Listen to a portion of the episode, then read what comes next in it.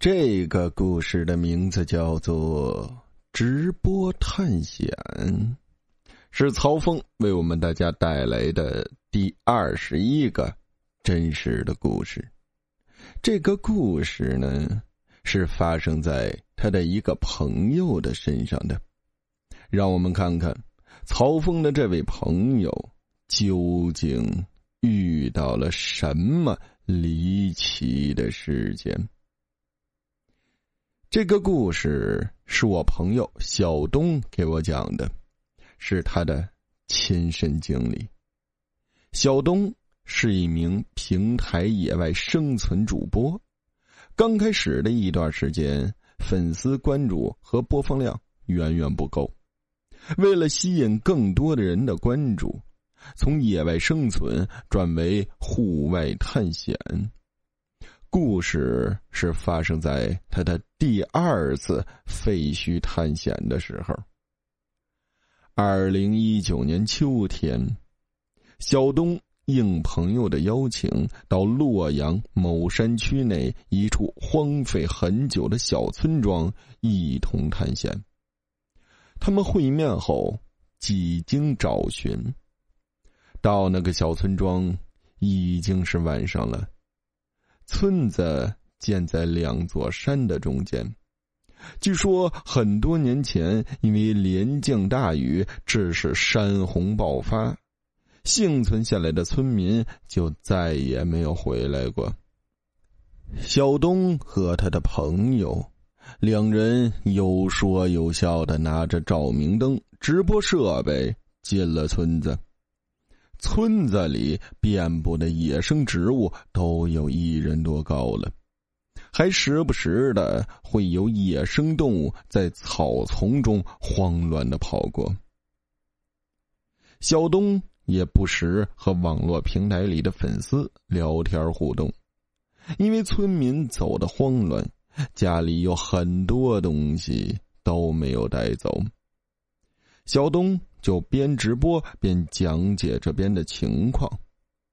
正在小东饶有兴趣的看着墙上照片框里的照片时，他朋友通过对讲机告诉他，旁边有处院子有问题，让他马上过去。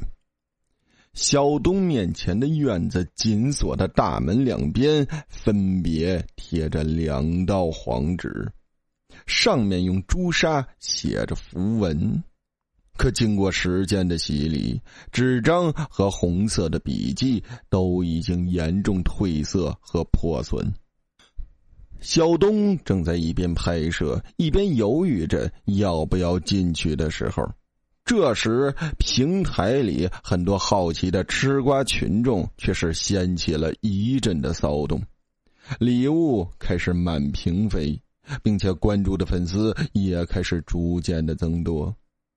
俗话说“钱壮怂人胆儿”，小东和他朋友商量了一下，朋友在外面支起灯光，小东则自己翻墙进去，一探究竟。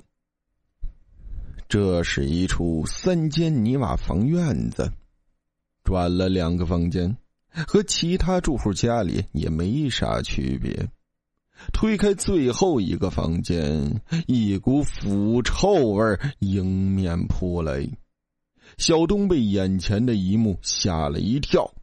房间正中有一个供桌，上面赫然摆放着两副老人的遗像。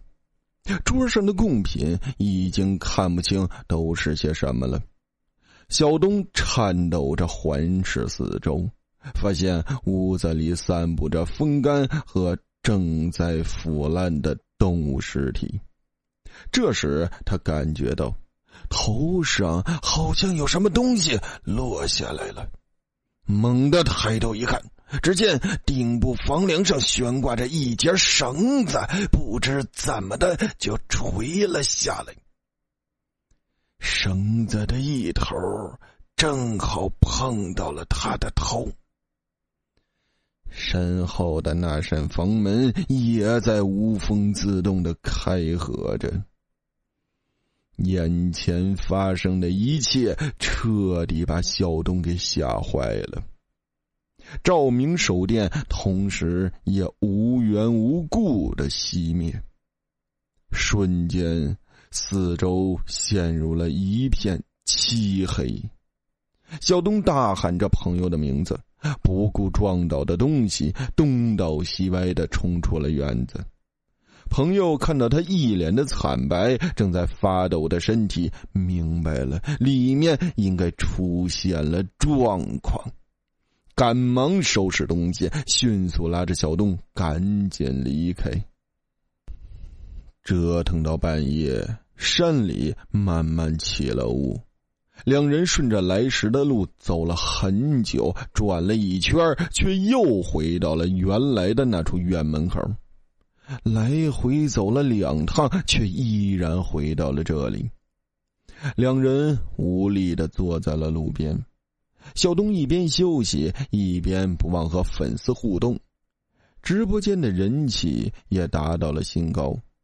正在和粉丝聊着是否遇到鬼打墙时，听到前面不远处有铃铛清晰的响声。两人慌忙站起身，一边喊一边深一脚浅一脚的朝着声音的方向跑去。不管两人跑的有多快，却总是看不到前面有人影。而铃铛声仿佛总是距离他们有那么一段距离。跑在最前面的小东终于见到了石板路，悬着的心也总算是放了下来。小东回头朝跑来的朋友看去，在他朋友的身后，分明看到有一对老人朝他们摆手。小东的直播间同时也瞬间沸腾了起来，就看到粉丝们纷纷留言：“这两个老人怎么这么面熟啊？这不正是遗像中的那两个人吗？”好了，故事到这里呢，就结束了。感谢大家的收听。或许很多人都有疑问。为什么曹峰和他身边的人总是遇到这些离奇的事情呢？在这里呢，主播想要说明一下啊，很多人一生都不会遇到，但是有一部分的人却会接二连三的遭遇，曹峰就是其中之一。